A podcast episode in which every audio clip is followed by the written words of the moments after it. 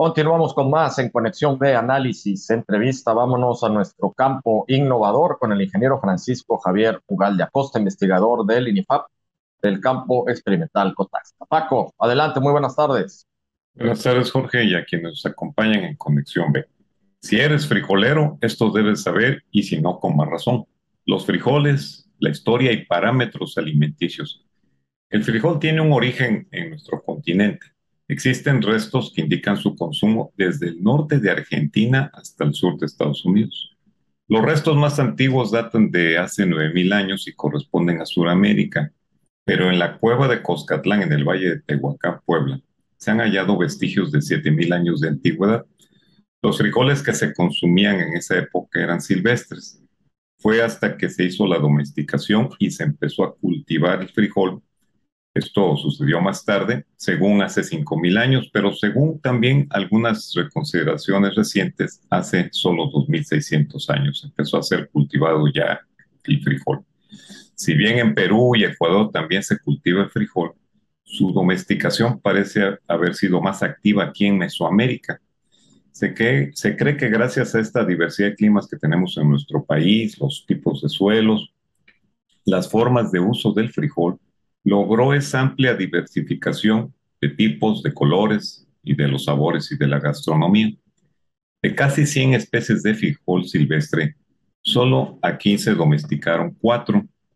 De, estas cuatro, dos son las más consumidas, que es el frijol común con todas sus variantes de colores, y aquellos que conocemos como ayocotes, que son frijoles muy grandototes de tamaño, y que también son, tienen tres tipos de colores, y bueno, esos son los que más se fueron para Europa.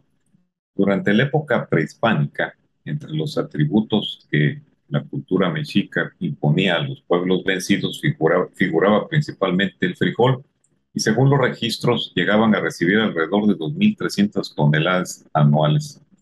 En el siglo XVI el frijol pasó de América a Europa y desde entonces se cultiva en casi todo el mundo y hoy está en auge en el este y centro de África.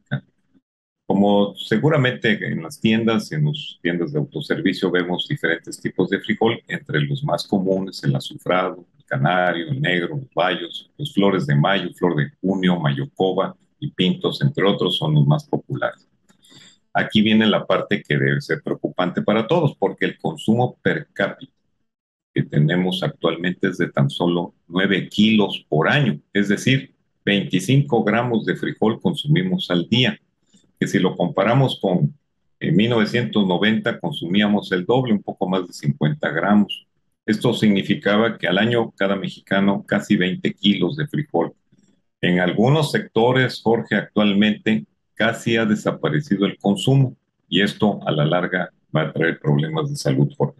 Sí, Paco, eh, y a ver, aquí hacerte una pregunta de esto que expones. Una, ¿por qué hemos eh, hemos bajado ese consumo de frijol, siendo un producto eh, alimenticio eh, pues muy rico, con muchas propiedades, sobre todo con mucho hierro, por una parte, y la otra, Paco, eh, que nos también nos, nos, comentes un poco más sobre todas estas pues variantes de frijol que existes, que nos estás exponiendo, dónde queda o dónde entra la del negro jamapa, que es muy, muy popular y esa, bueno, pues prácticamente fue una hechura de ustedes aquí en el campo Sí, bueno, con, sí, bueno, con relación al primer este, comentario sobre por qué hemos disminuido, pues es los malos hábitos, la cultura de las comidas rápidas, eso ha ocasionado.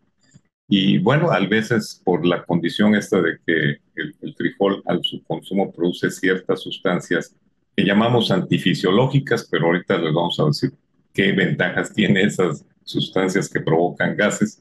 Y con respecto al, al, negro jamapa, pues prácticamente ha sido el frijol de mayor consumo, ha impuesto un mercado con el nombre de la clase comercial, frijol negro que llega a la mayoría de los centros de distribución. Ahí no se hacen bolas, dicen negro jamapa. Entonces, aparte de ser el, el frijol de mayor demanda y de consumo actualmente, también logró, así como especie, una, especie de marketing eh, en cuanto a la calidad y tipo de frijol.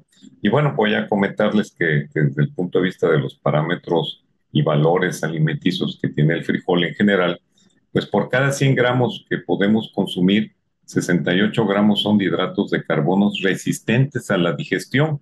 ¿Esto qué significa? Pues que tiene un índice glucémico bajo, muy conveniente para, pues, para el control diabético. Y si se siguen ciertas instrucciones para su conocimiento, más saludable es el consumo de frijol. Ahora, en relación a tu a la pregunta por qué ha ido disminuyendo desde el punto de vista personal, pues como todas las leguminosas, todos esos granos que vienen en vainas, en el caso del frijol, contiene estas sustancias antifisiológicas, entre las que figura la rafinosa y la estaquiosa, que se fermentan en el intestino y generan gases. Hay personas sensibles que le puede ser molesto esto, y bueno, pero recientemente las investigaciones indican que estas sustancias antioxidantes son muy favorables para la salud.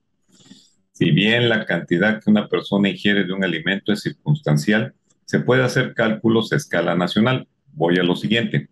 La ingestión promedio de frijol en México, o sea, lo que nos consumimos diariamente, son 25 gramos en promedio. Eso significa 5% de la proteína que debemos de consumir, 65 calorías, kilocalorías, 15 gramos de almidones, eh, menos de 2 gramos de fibras, 55 miligramos de calcio, 1.5 miligramos de hierro.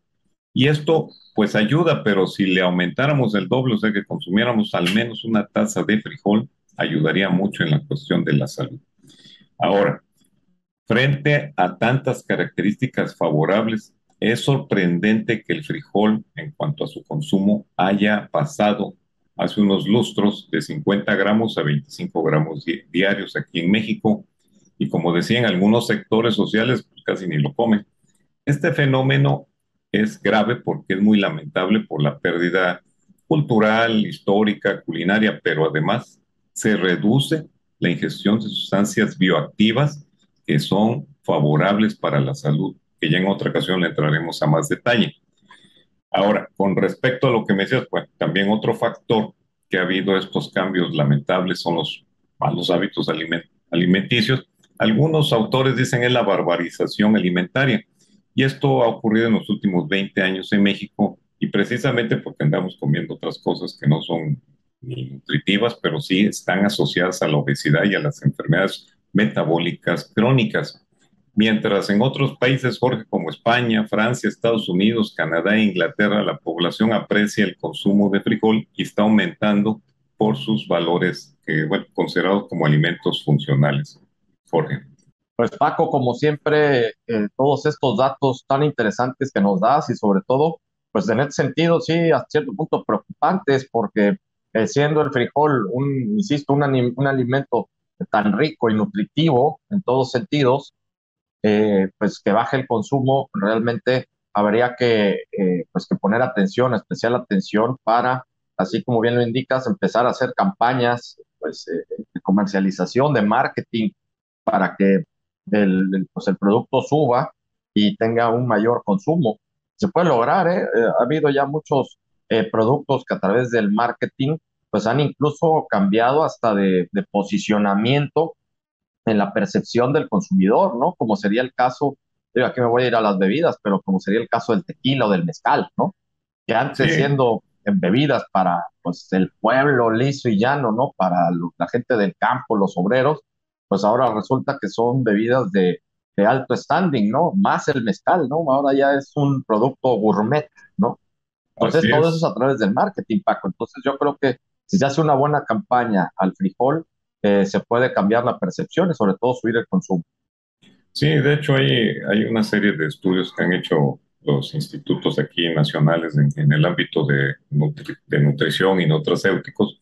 Y también hay algunas instituciones que han hecho transformaciones de los productos para que los consuma uno de otra forma, pero que estén estos valores nutritivos que tiene el frijol.